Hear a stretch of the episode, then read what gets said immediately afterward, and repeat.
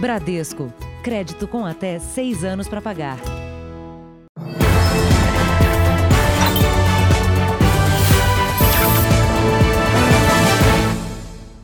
Olá, boa noite. Boa noite. Um vendedor foi picado por uma cobra cascavel quando cortava capim em Jundiaí, interior de São Paulo. O jovem, de 23 anos, chegou a ficar internado na UTI porque teve uma reação alérgica ao soro antiofídico. Duas pequenas marcas na perna. Era o sinal do ataque de uma cascavel. O vendedor Vinícius Florindo estava no sítio e cortava capim para alimentar esta égua. O ataque da cascavel geralmente não causa dor, por isso Vinícius não ficou tão preocupado na hora. Foi sozinho dirigindo até o hospital quando o veneno começou a fazer efeito. A cascavel é a segunda cobra mais venenosa encontrada no país. Perde apenas para a coral verdadeira. O veneno provoca no organismo a coagulação rápida do sangue, causa lesões graves e afeta o sistema nervoso e os rins se a ferroada, a picada da cobra é, atingir a pessoa, essa pessoa não pode, em hipótese alguma, entrar em estado de pânico. Porque quanto maior o pânico, o seu batimento cardíaco ele aumenta. E aí a circulação do veneno junto com o plasma sanguíneo, ela vai atingir os órgãos de uma forma muito mais rápida. É um tipo de animal presente em praticamente todo o Brasil. Em caso de picada, a orientação é observar as características do animal. A cascavel, por exemplo, tem um chocalho na cauda. Melhor ainda seria bater uma foto para informar os médicos que podem prescrever o soro adequado. Mas na hora do susto, quem consegue fazer isso? Vinícius não viu direito a cobra e chamou cascavel de jararaca. Mas os médicos ficaram de olho nos sintomas e o jovem recebeu o soro antiofídico correto, específico para o gênero da cascavel. Não basta um paciente falar assim, ah, foi a cascavel, foi a jararaca. O que vai mostrar para o médico qual soro é utilizado é os sintomas que ele apresenta.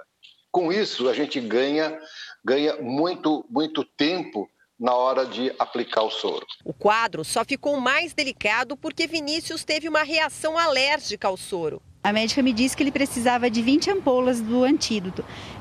Aplicaram o primeiro, ele teve uma reação alérgica, aí a segunda aplicação também, depois conduziram bem a alergia, conseguiu controlar e aí conseguiu receber toda a dose que ele precisava. O filho de Carla foi transferido para este hospital particular, onde se recupera bem. Veja agora outros destaques do dia. Ministro Celso de Mello vota por depoimento presencial de Bolsonaro à Polícia Federal. Trump diz que não vai a debate virtual com Biden. Modelo de carreira internacional é encontrada em comunidade do Rio. Novas vítimas denunciam médico preso por abuso. E a profissão de motoboy que passa de pai para filho.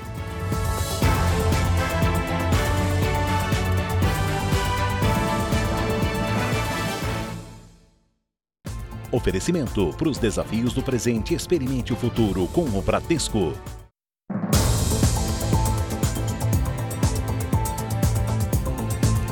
Em Salvador, a quinta-feira foi marcada pelo ataque a uma agência bancária com explosivos. Os assaltantes usaram as pessoas que passavam pela rua como escudo humano. Tudo aconteceu durante a madrugada. Moradores de prédios próximos à agência bancária registraram parte da ação. Os criminosos usaram explosivos para destruir os caixas eletrônicos.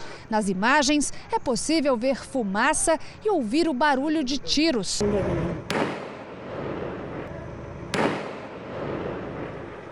Enquanto um grupo entrou na agência, outros homens armados pararam os veículos que passavam pela rua. As pessoas foram obrigadas a sair dos carros para formar um escudo humano e confundir a polícia. Ninguém ficou ferido. A explosão foi tão forte que abriu um buraco na parede. Parte do teto da agência desabou. Peritos descartaram o risco de desabamento e também não constataram danos nos imóveis vizinhos. Cerca de 10 homens participaram da ação, segundo a polícia. Eles fugiram em dois carros. O valor em dinheiro roubado não foi divulgado. Só este ano, Nove agências bancárias já foram atacadas na Bahia. A polícia montou uma força-tarefa para encontrar os criminosos, mas até agora ninguém foi preso. Felizmente, né, a gente fica chocada, né? A gente fica refém desse pessoal, dessa turma aí. Câmeras de segurança registraram o assalto a um ciclista hoje em Fortaleza.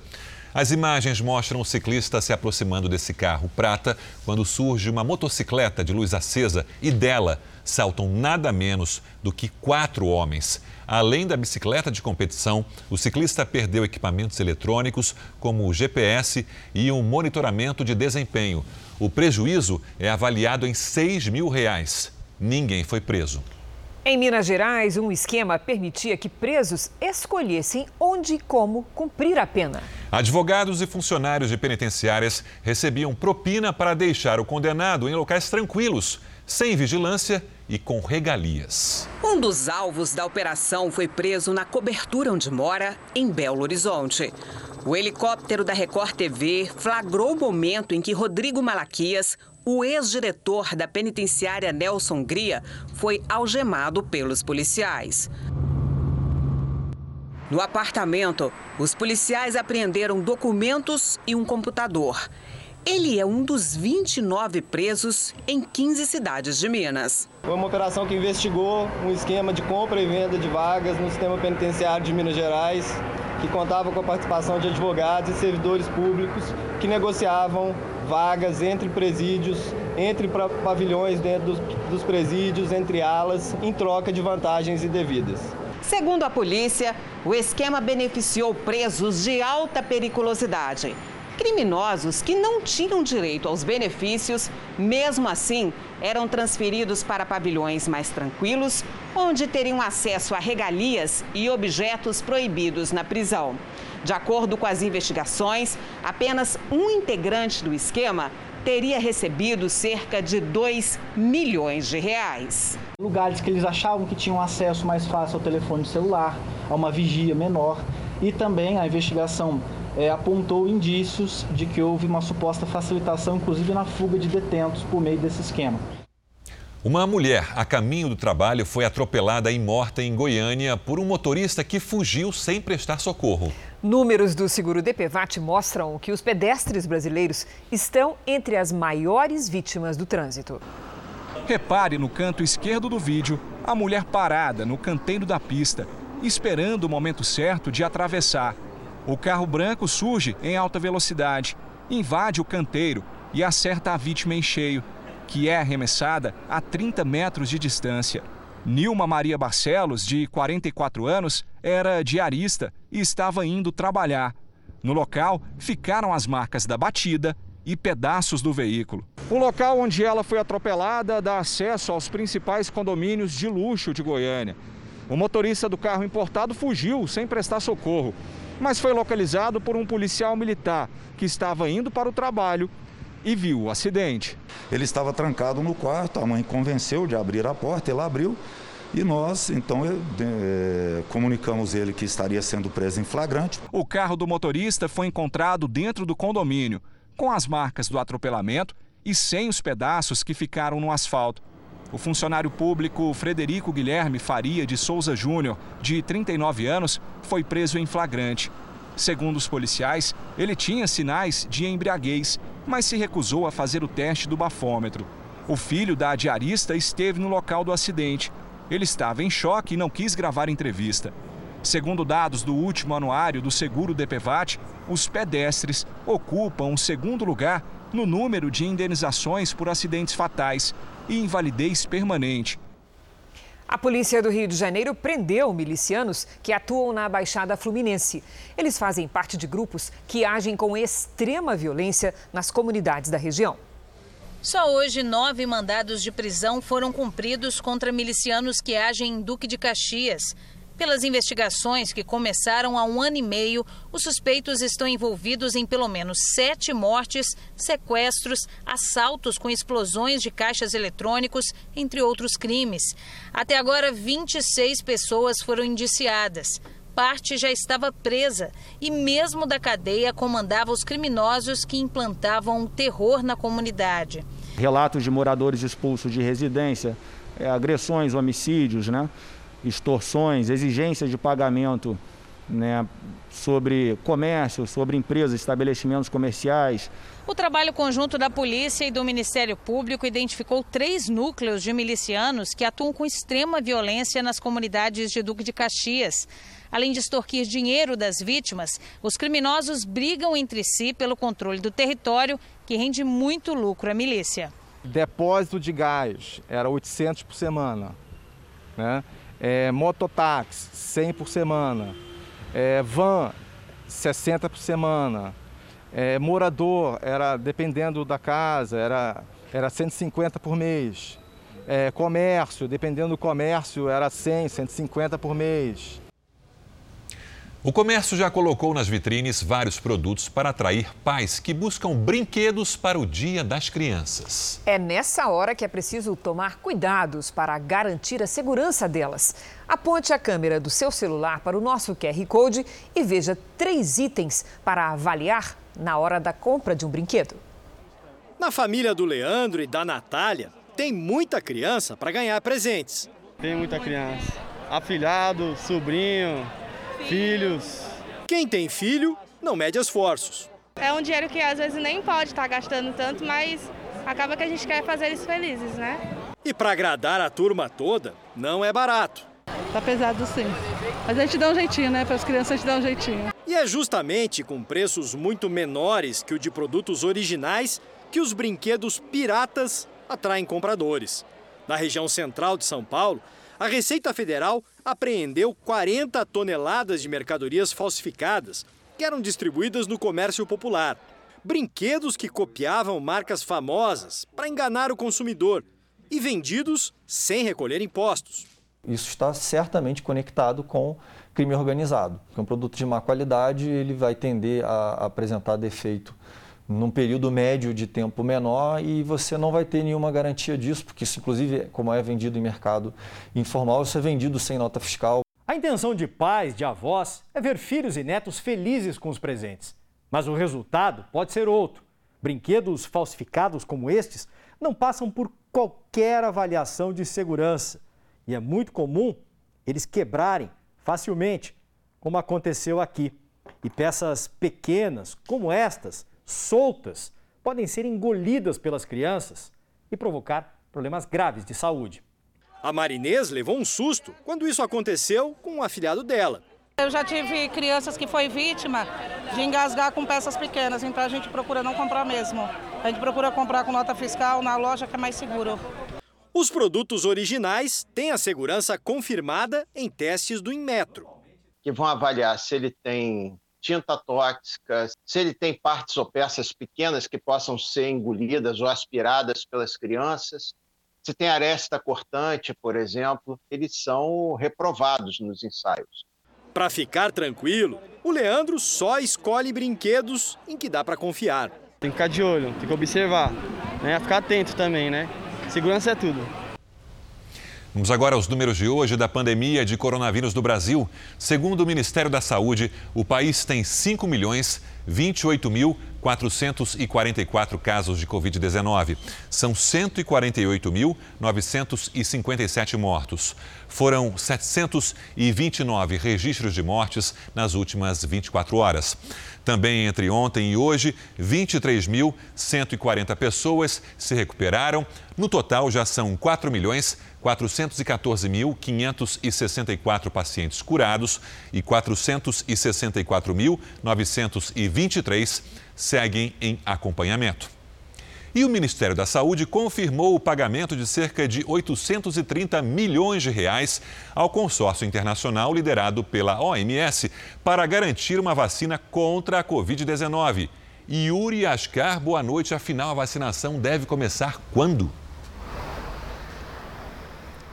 Boa noite, Sérgio. A previsão é que ainda no primeiro trimestre do ano que vem, o Ministério da Saúde comece a distribuir a vacina para os grupos prioritários, que ainda vão ser definidos. Ao todo, o Brasil deve pagar 2 bilhões e 500 milhões de reais para garantir 40 milhões de doses. Outros 2 bilhões de reais estão reservados para que a Fiocruz possa produzir uma vacina específica do consórcio Oxford AstraZeneca. As primeiras doses devem chegar no primeiro semestre e vão ser importadas. O acordo deve garantir a distribuição de 200 a 265 milhões de doses ainda em 2021. De Brasília, Yuri Ascar. Obrigado, Yuri. A Comissão Europeia fechou hoje um acordo com a farmacêutica Gilead para a compra de 500 mil doses do antiviral Remdesivir.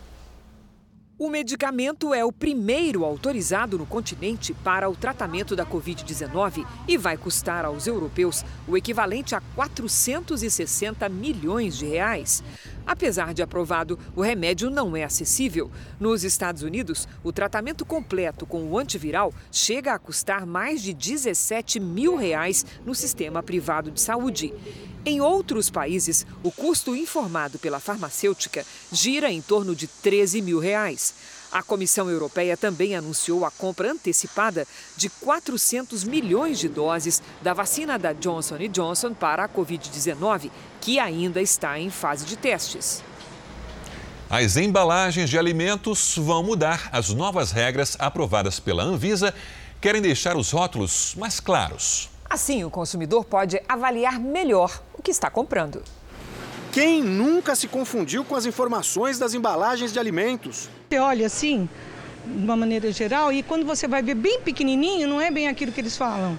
É justamente para deixar tudo mais claro que a Agência Nacional de Vigilância Sanitária, a Anvisa, aprovou mudanças nas normas de rotulagem. Por exemplo, a pessoa que é hipertensa, ela precisa fazer uma restrição de consumo de sódio. Ele não vai precisar olhar na tabela, isso já está de frente. Então ele evita aquele eh, alimento que traz transtorno para ele. A principal inovação é sobre o rótulo frontal de produtos que contêm altos teores de algum nutriente que pode fazer mal à saúde.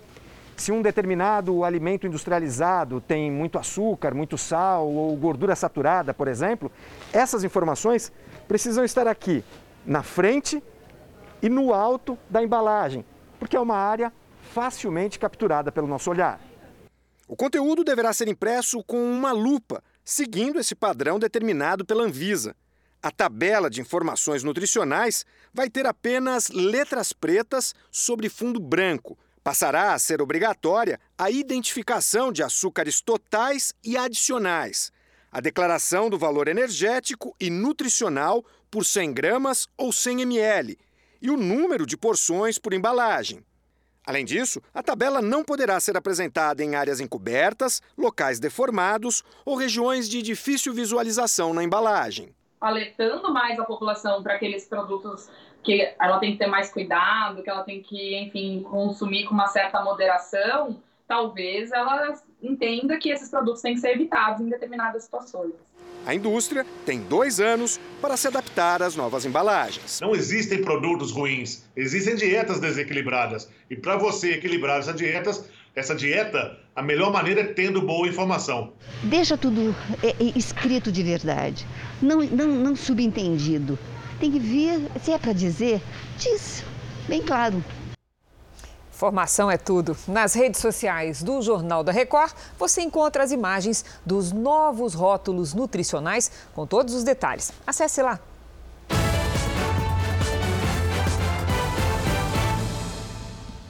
O presidente Donald Trump disse hoje que não vai participar do próximo debate, o penúltimo antes das eleições presidenciais. O motivo é que a comissão organizadora do evento anunciou que ele seria virtual, ou seja, os candidatos não ficariam mais frente a frente.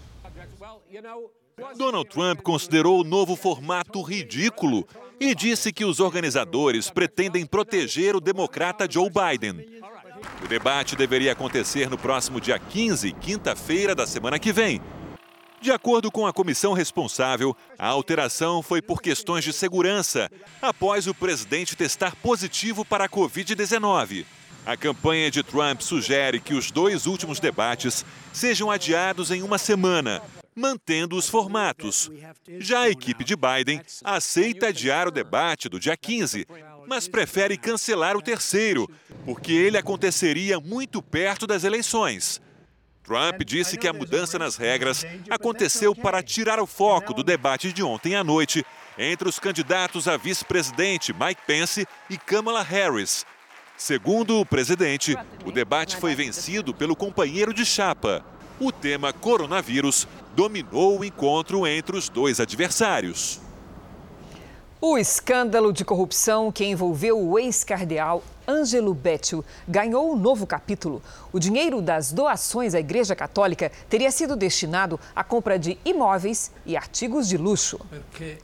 Ângelo Bétio renunciou a qualquer cargo no Vaticano há duas semanas, depois que teve o nome envolvido nas denúncias. Além de ter comprado um prédio de luxo no Reino Unido com o dinheiro dos fiéis, ele também teria transferido dinheiro para uma empresa com sede na Eslovênia. De acordo com a imprensa italiana, o desvio foi de meio milhão de euros, o equivalente a 3 milhões e 300 mil reais. O dinheiro teria sido destinado a Cecília Marogna, de 39 anos, da Sardenha, mesma cidade onde nasceu o religioso. Ainda não está clara a relação de Cecília com o resto do suposto esquema. A suspeita é que até sapatos, bolsas, roupas e acessórios de marcas famosas possam ter sido comprados com valores doados por fiéis.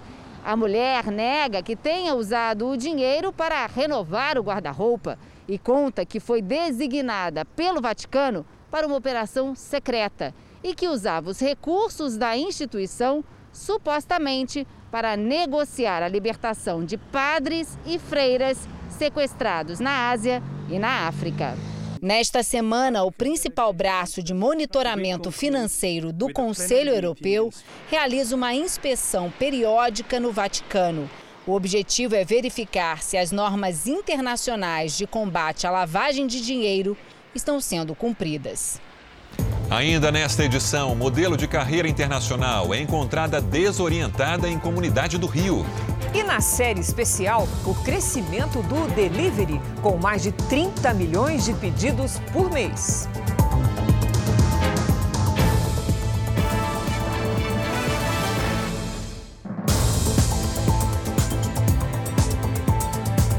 Presidente Jair Bolsonaro voltou a defender hoje que não existem casos de corrupção no governo. A nova declaração sobre o combate à corrupção foi no evento de formação de agentes da Polícia Federal em Brasília. Bolsonaro alfinetou o ex-ministro e ex-juiz Sérgio Moro e disse que tem trabalhado para evitar o desvio de recursos públicos. E nós temos um compromisso do combate à corrupção. E eu tenho colaborado com a Polícia Federal, ajudando de que forma? Num lado, bastante ao escolher ministros, não por critério político ou por apadrinhamento, mas por critério de competência. Como temos aqui o ministro da Justiça, André Mendonça. Me desculpe, muito, mas muito melhor do que o outro que nos deixou há pouco tempo. E a prova está aí. Recorde de apreensões de drogas, de recursos, de prisões de, de bandidos, entre outros. Isso é muito bom para todos nós. Isso dá esperança para o Brasil. E eu não tenho dado motivo para a Polícia Federal ir atrás dos meus ministros, diferentemente do que acontecia no passado. Em nota, promotores da Força Tarefa da Lava Jato no Paraná criticaram uma declaração dada ontem pelo presidente, em que Bolsonaro afirmou ter acabado com a Lava Jato por não existir mais corrupção no governo. Os promotores disseram que o discurso indica desconhecimento sobre a atualidade dos trabalhos, a necessidade de continuidade das investigações e demonstra a ausência de efetivo comprometimento com o fortalecimento dos mecanismos de combate à corrupção. O vice-presidente Hamilton Mourão rebateu. O que acontece é o seguinte: como o nosso governo está há 21 meses sem nenhum caso de corrupção, a Lava Jato está acabada no nosso governo. Agora, para os casos anteriores, ela prossegue. O que está sendo investigado, que continue. É isso que o presidente deixou, quis dizer e deixou claro. Nesta quinta-feira, Bolsonaro também se reuniu com o Conselho de Governo, com a presença dos ministros no Palácio do Planalto. O Renda Cidadã, programa social que pode substituir o Bolsa Família, não foi discutido na reunião. O governo entende que temas polêmicos precisam ser tratados em grupos mais fechados. Nos bastidores do Palácio do Planalto e do Congresso Nacional, existem conversas para que uma decisão sobre o tema fique para depois das eleições. Serão necessários cortes no orçamento para acomodar a nova despesa de cerca de 38 bilhões de reais. No início da tarde, o presidente Bolsonaro saiu de Brasília rumo à ilha do Marajó, no Pará. Entre os compromissos está a apresentação de uma campanha contra a prostituição infantil. O repórter Guilherme Mendes tem os detalhes ao vivo. Guilherme, boa noite. Olá, Sérgio, boa noite. O presidente chegou aqui em breve, junto com os ministros, por volta das 5 horas da tarde. A cidade tem aproximadamente 100 mil habitantes e ele foi recebido por dezenas de pessoas no aeroporto. Ele, ao lado da primeira-dama, cumprimentou admiradores e tirou fotos. Pouco depois subiu numa caminhonete, andou do lado de fora do veículo e também assinou para várias pessoas. Amanhã, Bolsonaro acompanha a apresentação do programa Abraço Marajó, que tem como objetivo combater a prostituição infantil, o tráfico de mulheres e o contrabando de drogas. Depois, o presidente deve lançar uma campanha de reflorestamento e conhecer uma agência flutuante da Caixa Econômica Federal. Foi um dia, Sérgio e Cris, que os moradores aqui não vão esquecer tanto que a cidade parou para receber o presidente. Sérgio, Cris. Obrigado, Guilherme. Bom trabalho. O Supremo Tribunal Federal começou a julgar o recurso da Advocacia Geral da União para que o presidente Bolsonaro preste depoimento por escrito no inquérito que investiga se houve tentativa de interferência na Polícia Federal. Advogados e o Procurador-Geral da República abriram mão do direito de falar para que o ministro Celso de Mello pudesse votar logo no começo do julgamento. O relator manteve o posicionamento e votou contra a possibilidade do presidente Jair Bolsonaro prestar depoimento por escrito. O senhor presidente da República, que nesta causa possui a condição de investigado, deverá ser inquirido sem a prerrogativa o artigo 221, parágrafo 1 do CPP, confere com exclusividade apenas aos chefes dos poderes da República quando forem arrolados como testemunhas ou então como vítimas, e não quando figurarem como investigados ou como réus. A sessão só teve o voto de Celso de Mello, que durou quase duas horas e meia. No fim, o presidente da corte, Luiz Fux, prestou homenagem à última participação do ministro antes de se aposentar, depois de 31 anos no tribunal. Queria dizer a Vossa Excelência que esta sessão de hoje ela deve se findar com a sua última palavra. Todos nós estamos aqui extremamente emocionados e, ao mesmo tempo, nos lamentando que essa será uma última lição na qualidade de ministro mas temos certeza de que toda vez que Vossa Excelência erguer a sua voz, da sua boca e da sua pena sempre sairão lições, lições para todos nós, ministros, conquanto profissionais e homens. Ainda não há data definida para o julgamento continuar com o voto dos demais ministros. Reservadamente, alguns deles acreditam que o plenário deverá adotar o entendimento de que a decisão, em situações que envolvam o presidente da República, cabe individualmente ao relator de cada caso seria uma forma de não desprestigiar o voto de Celso de Mello e permitir a liberdade dos ministros em ações futuras. O Supremo tem precedente em decisões individuais para permitir que um presidente da República preste depoimento por escrito, mesmo quando investigado. No passado, os ministros Luiz Roberto Barroso e Edson Fachin concederam benefício ao então presidente Michel Temer. O inquérito contra Bolsonaro foi aberto em maio com base em declarações do ex-ministro da Justiça, Sérgio Moro, de suposta tentativa do presidente de interferir na Polícia Federal. Vamos agora com a opinião do jornalista Augusto Nunes. Boa noite, Augusto. Boa noite, Cristina, Sérgio. Boa noite a você que nos acompanha. Os brasileiros que lutam pelo aperfeiçoamento do judiciário se entusiasmaram com a largada do ministro Luiz Fux como piloto do Supremo Tribunal Federal. Nesta quarta-feira, a Corte aprovou por unanimidade a ótima ideia do novo presidente: transferir das turmas para o plenário o julgamento de ações penais. De agora em diante, por exemplo, questões ligadas à Operação Lava Jato não serão mais decididas por três ministros da segunda turma, ou dois, já que um empate beneficia o réu. A decisão ficará por conta da maioria do plenário. Essa mudança também permitirá que o presidente do STF atue com mais frequência em julgamentos. Como não faz parte de nenhuma das duas turmas, o ocupante do cargo vinha sendo obrigado a acompanhar como espectador casos de alta relevância. O presidente agora participará das votações e, quando necessário, usará o voto de Minerva para desfazer empates.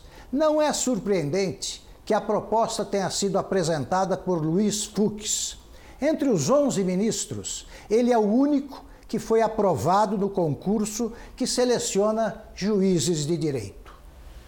A produção industrial do Brasil cresceu em agosto em 12 dos 15 locais pesquisados pelo IBGE. Vamos aos números? No geral, a atividade industrial aumentou 3,2% em comparação com julho. No comércio, o IBGE registrou também em agosto alta de 3,4% com relação a julho. Foi o quarto aumento seguido. Veja a seguir: família diz que jovem com esquizofrenia foi preso por engano.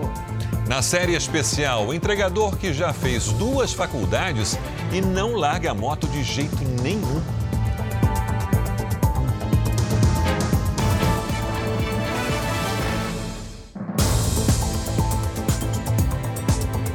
Ministro da Economia, Paulo Guedes, e o presidente da Câmara, Rodrigo Maia, participaram há pouco do lançamento da agenda prioritária da reforma administrativa. Vamos a Brasília com Lívia Veica, que tem as informações. Boa noite, Lívia.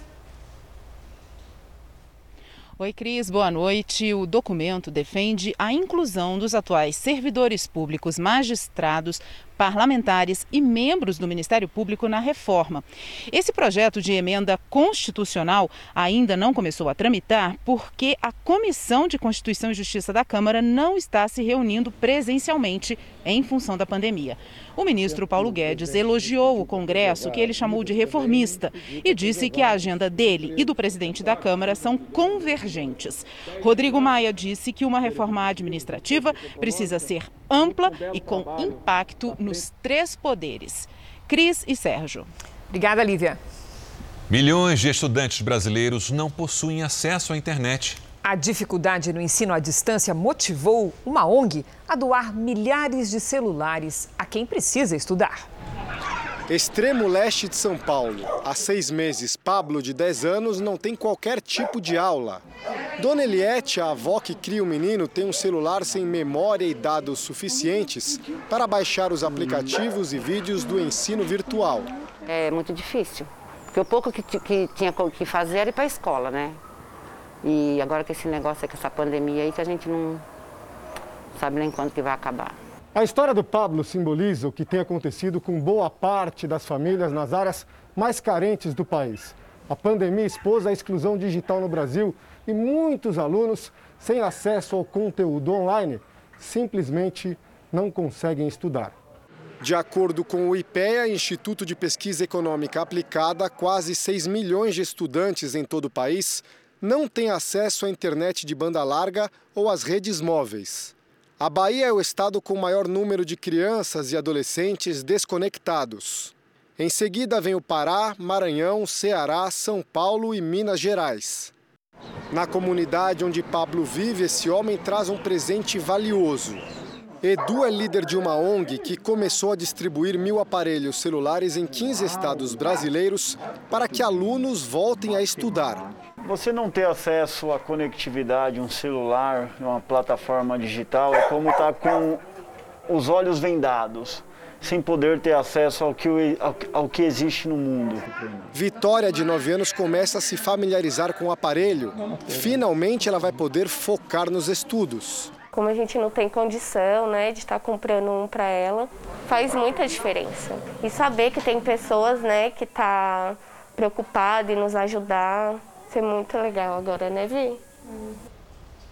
14 mulheres registraram queixa de abuso contra o ginecologista preso em São Paulo por suspeita de estupro. Vítimas também procuraram ajuda no Recife. Bastaram duas mulheres para outras criarem coragem. Ele faz isso com outras pessoas também, eu não fui a única, né? Daí eu percebi que não, não era só coisa da minha cabeça, não era só a imaginação minha que tinha alguma coisa errada. O médico é o ginecologista José Adagmar Pereira de Moraes, de 41 anos. Ele foi preso na segunda-feira numa clínica particular em Suzano, região metropolitana de São Paulo, depois da denúncia desta jovem de 19 anos. Ele pediu para me tirar a roupa, ficar nua na frente dele e tocou as minhas partes íntimas. Já são 14 as mulheres que acusam o ginecologista de abuso sexual nove em São Paulo e cinco em Pernambuco, estado de origem do médico. Um dos processos, iniciado em 2018 no Recife, havia sido arquivado por falta de provas, mas foi reaberto. O Conselho Regional de Medicina de São Paulo abriu uma investigação que está sob sigilo.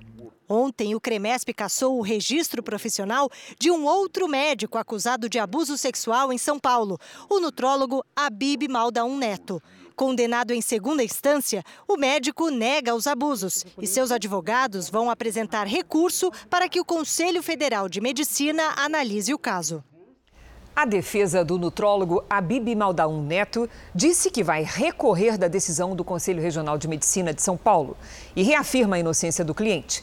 A defesa do ginecologista José Adagmar de Moraes informou que não há provas que justifiquem a prisão dele e espera revogá-la na justiça. Uma modelo brasileira que já foi capa de revistas internacionais foi encontrada hoje desorientada numa comunidade do Rio de Janeiro. Ela estava desaparecida desde o mês passado, depois que fugiu da casa das irmãs em Minas Gerais. Com uma camisa da seleção brasileira emprestada e de mãos dadas com um policial. Foi assim que a modelo Heloísa Fontes chegou ao hospital psiquiátrico. A jovem de 26 anos foi encontrada no Morro do Cantagalo, na zona sul da capital. Dois moradores de rua vieram até essa base de segurança que fica a poucos metros da comunidade pedir ajuda aos policiais. Eles informaram que uma menina bonita, de aparência jovem, estava no alto do morro, dormindo na rua ou de favor na casa de moradores e andando desorientada há alguns dias pelas ruas. A policial Elizabeth foi até o local ver o que estava acontecendo. Ela não estava no seu estado normal, ela apresentava sim sinais de, de desorientação. O próximo passo foi convencê-la a ser internada, onde especialistas vão avaliar melhor a situação. Foi o que o sargento Davi conseguiu. Tudo acho que começou com uma brincadeira minha com ela, porque a, a, a policial Viveiros pegou a bolsa dela e ela falou assim, poxa, ela tá roubando minha bolsa. E eu falei, não, vamos fazer o seguinte, então vamos levar ela para a delegacia, vamos registrar uma queixa dela. Aí ela, ah, então vamos. Heloísa Duarte nasceu em Alagoas. Começou a carreira aos 17 anos e fez sucesso no exterior. Estampou capas de revistas e participou de desfiles pelo mundo. No ano passado fez uma temporada em Nova York, mas não é a primeira vez que a modelo é vista em comunidades cariocas. Neste vídeo gravado no início do ano, Heloísa aparece no Jacarezinho, uma das regiões mais perigosas do Rio. Obrigada, eu sou bonita. O Francisco é amigo da família da modelo. Contou que a mãe de Heloísa está desolada em ver a filha assim. Porque ela falou: todos os meus filhos estão bem, todo mundo. A Heloísa agora, ela sempre é, foi assim um orgulho da família e agora está nessa situação. Então ela estava muito triste. Um jovem que tem esquizofrenia está preso há quatro dias, suspeito de assaltar um motorista de aplicativo em Belo Horizonte. A família diz que o rapaz é inocente e a polícia militar se confundiu. As imagens mostram Gabriel Santos, de 22 anos, imobilizado por quatro policiais militares. Ele teve as mãos e os pés algemados e ainda foi amarrado com uma corda. Quem filma a abordagem se revolta. Ô, não bate menino, não. Filma mesmo que eu vou pegar seu telefone pra, testemunho. O policial tenta se justificar.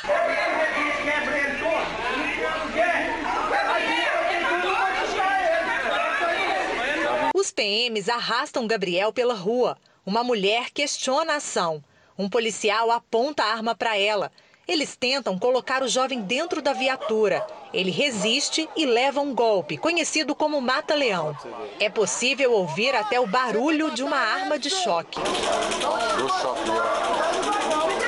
O irmão de Gabriel conta que foi impedido de se aproximar. As pessoas que estavam no momento estavam gritando com os policiais para que parassem com aquele, com aquele ato de covardia e mesmo assim eles não cessaram, em momento algum eles pararam.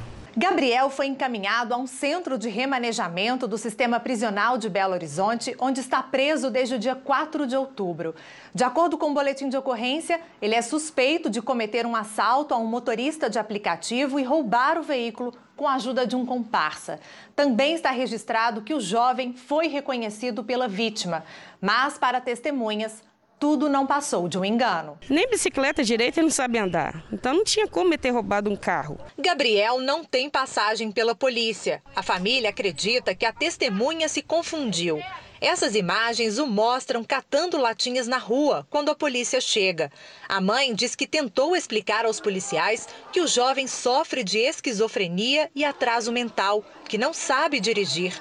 Documentos comprovam que ele faz o acompanhamento médico. Eles me empurraram, apontou a arma para a minha cabeça, sem dar chance de defesa alguma sequer para a gente ou para ele. A polícia militar teve acesso aos vídeos e justificou que, da maneira como Gabriel reagiu à abordagem, precisou ser contido. A informação da esquizofrenia chega à polícia militar pela imprensa e não pelo suspeito nem por nenhum familiar. O uso da força foi necessário porque reage, o autor reage. A família denunciou o caso à corregedoria da Polícia Militar. Não tem nem coração mais, não estou nem dormindo, não estou nem comendo. Eu quero que a justiça seja feita. A deputada federal Flor de Lis já está com tornozeleira eletrônica. Ela é apontada como a mandante do assassinato do marido, o pastor Anderson do Carmo, em junho do ano passado. Pedro Paulo Filho, boa noite. A deputada recebeu outras restrições? Recebeu sim, Sérgio. Boa noite para você, boa noite a todos. Flor de Lis está impedida de sair de casa entre as 11 da noite e as 6 da manhã, exceto para compromissos da agenda parlamentar. A deputada chegou à sede da Secretaria Estadual de Administração Penitenciária no meio da tarde, horas antes do fim do prazo dado pela Justiça. Ela ficou cerca de 10 minutos e saiu com o equipamento. Numa transmissão na internet, a deputada se disse inocente. Flor de Lis também aguarda o desfecho sobre a acusação de falta de decoro na Câmara Federal. Se tiver um mandato cassado, a deputada perde a imunidade parlamentar e pode ser presa. Sérgio, Cris. Obrigada, Pedro Paulo. O número de focos de incêndio no Brasil já é quase 20% maior do que em todo o ano de 2019, segundo o Instituto Nacional de Pesquisas Espaciais. Falta de chuva e baixa umidade do ar estão entre as causas deste aumento. Desde o mês passado, os termômetros andam batendo recordes atrás de recordes. 36,5 graus em Brasília hoje, o dia mais quente em 59 anos. Com tanto calor e clima seco, basta uma faísca para o mato pegar fogo. Em Sobradinho, Distrito Federal, bombeiros tentam desde o último domingo controlar um incêndio próximo à BR-020. Em Belo Horizonte, o fogo destruiu 30 hectares de vegetação do Parque Serra Verde, próximo à cidade administrativa, sede do governo mineiro. Em Maceió, Alagoas, o fogo chegou à área urbana. A fumaça invadiu esta rodovia e obrigou os motoristas a parar os carros na pista. Mirassol, interior paulista, teve o terceiro dia seguido de incêndios. Enquanto os bombeiros tentavam controlar o fogo, os moradores acompanhavam assustados. Alguns ajudaram a salvar os cães em um abrigo perto do incêndio. No estado de São Paulo, a quantidade de queimadas de janeiro ao começo de outubro já é 90% maior do que no mesmo período do ano passado. Este é um mapa de queimadas monitorado em tempo real pela Defesa Civil do Estado. Os satélites apontam onde há aumento brusco da temperatura e neste momento eles estão indicando um possível incêndio aqui na cidade de Monte Azul Paulista, perto de Barretos, cerca de 500 quilômetros da capital. Outro ponto aqui em Batatais e outros dois pontos aqui na cidade de Altinópolis. São possíveis incêndios que estão acontecendo neste momento. E a gente está buscando também, sim, contato com outros países né, que já sofrem com queimadas recorrentes. Então, estamos em intercâmbio, trocando informações, para a gente trazer boas práticas também, para a gente poder aplicar aqui também em nosso estado. Um helicóptero da Força Nacional de Segurança Pública que saiu de Corumbá, em Mato Grosso do Sul, caiu nesta quinta-feira na região de Poconé, em Mato Grosso. Os três tripulantes que trabalhavam no combate às queimadas na região do Pantanal foram socorridos e vão receber atendimento médico em Cuiabá. As causas do acidente ainda serão investigadas. O tempo mudou em São Paulo. A quinta-feira foi chuvosa e menos quente. O que terá acontecido? Vamos saber com Lidiane Sayuri. Boa noite, Lid. Boa noite, Cris. A frente fria se antecipou, viu? Boa noite para todo mundo que nos acompanha. Por falar em mudança, às 10 da manhã o dia virou noite em Curitiba, no Paraná. Tudo por causa de uma nuvem rara que se formou e se juntou aí à fumaça das queimadas no Pantanal. A tempestade com granizo e 180 raios desabou sobre vários pontos da capital. Depois da chuva, aí sim voltou a clarear. E mesmo tendo chovido em São Paulo, no Paraná, a temperatura não baixou por quê? Vamos ver, Cris. Olha o que aconteceu. É porque o ar quente está realmente muito forte. Mas é questão de tempo, isso vai acontecer no fim de semana. Por enquanto, ainda faz bastante calor nesta região vermelha aqui do mapa. A sexta-feira vai ser chuvosa de Santa Catarina até o Rio de Janeiro e em Mato Grosso do Sul, com alerta para granizo nestas áreas. Tempo seco entre Goiás e o Rio Grande do Norte.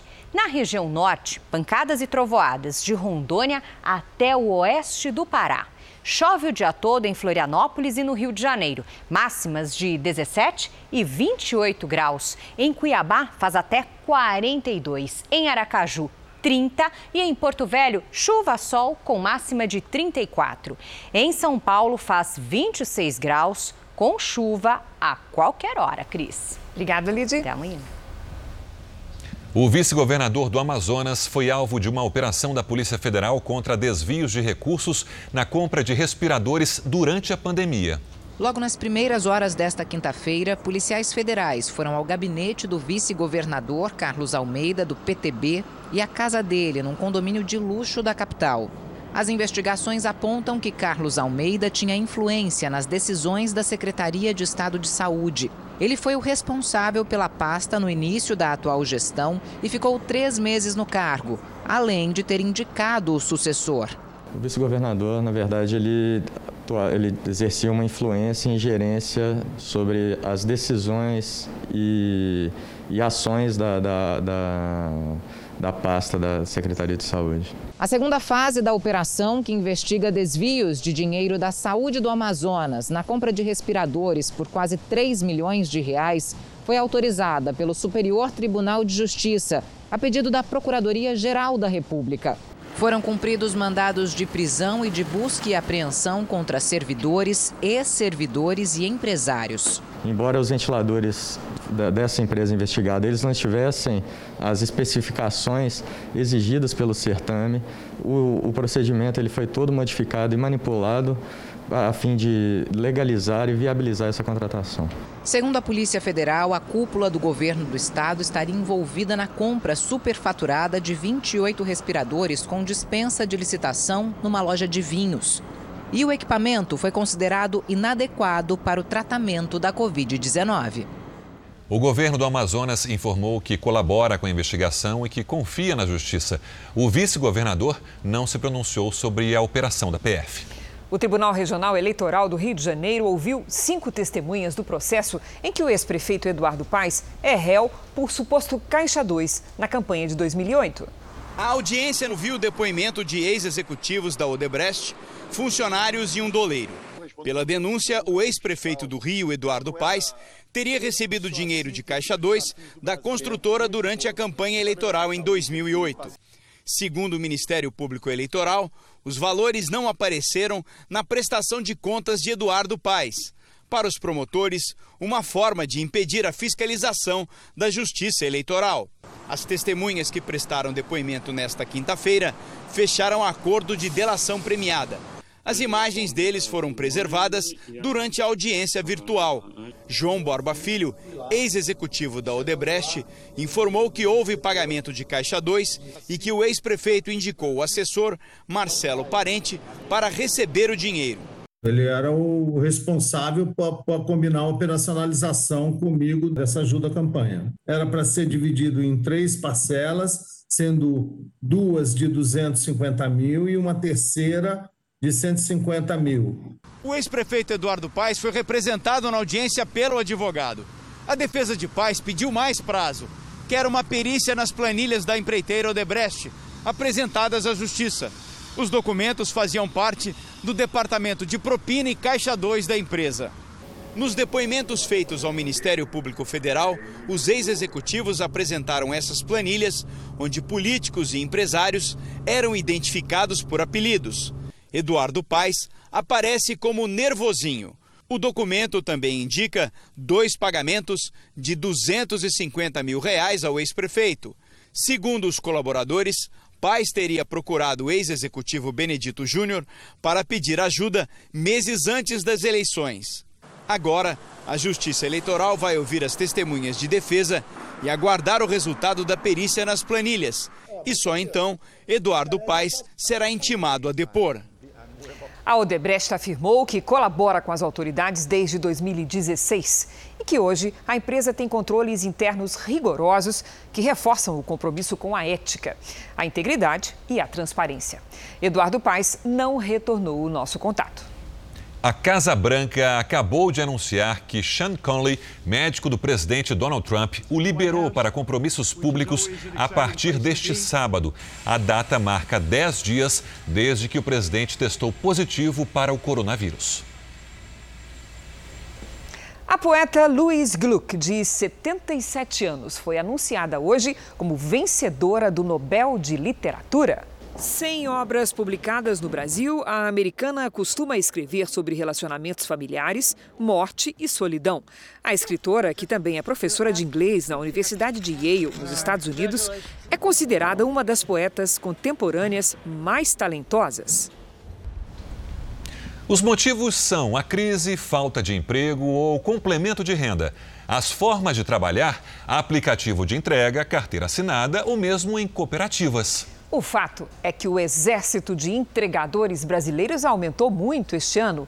Tem até motoboy com curso superior. É o que você vai ver agora na nossa série especial.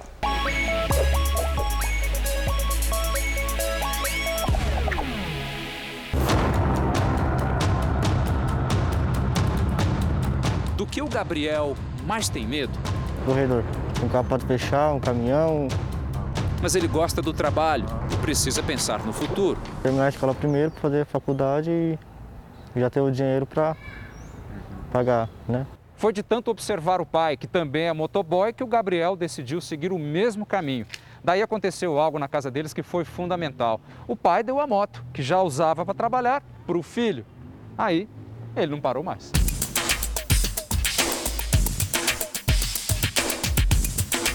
Gabriel é um jovem batalhador. De segunda a quinta-feira, trabalha num supermercado. No fim de semana, reforça a renda com as entregas. Mas, como são só dois dias, recebe menos avaliações dos clientes do aplicativo. Quanto mais pontua, mais recebe chamadas. A sua pontuação é baixa, é alta, é média? Como é que você se classifica dentro? É média. Eu comecei faz pouco tempo. Vai fazer um ano ainda. O maior aplicativo do Brasil tem 170 mil entregadores. Mas tem gente que opta por um serviço personalizado. Esta pizzaria, que está há 70 anos em funcionamento e já chegou a fazer entregas num Fusca, hoje tem motoboys próprios, contratados. A gente não entrega por aplicativo. A gente usa o aplicativo, mas a entrega é por nossa conta. Os 18 entregadores têm salário fixo, registrado em carteira. É o delivery à moda da casa. A gente não manda dois, dois pedidos com o mesmo entregador.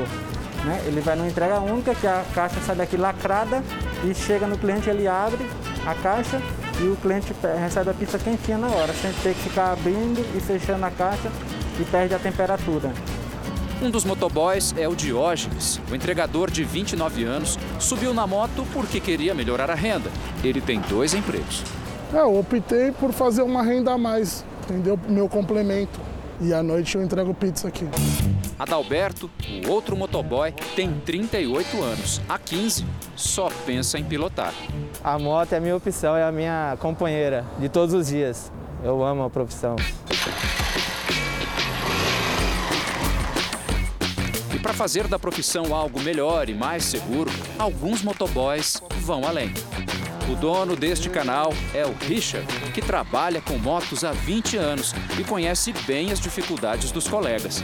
O canal é para levar informação para todo motoboy, independente se ele é um motoboy regulamentado ou não, se ele faz somente delivery ou se ele faz serviço administrativo.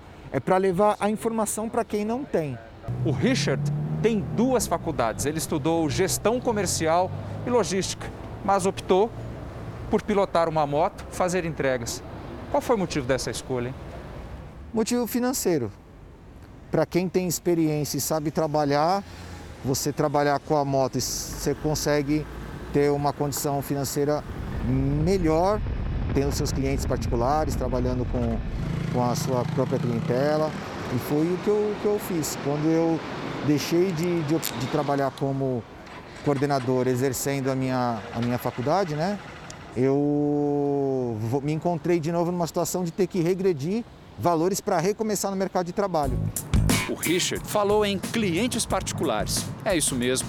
O entregador faz parte de uma turma de motociclistas que optou por trabalhar de forma independente. Eles montaram um grupo num aplicativo. Dali aparecem as entregas. São motoboys que se conhecem, que têm clientes. Então esses motoboys se uniram, né, criaram um grupo e aí através disso eles vão se, vão se conversando e passando serviço. Ó, oh, não consigo fazer esse serviço desse meu cliente. Você atende ele para mim? Aí ele vai.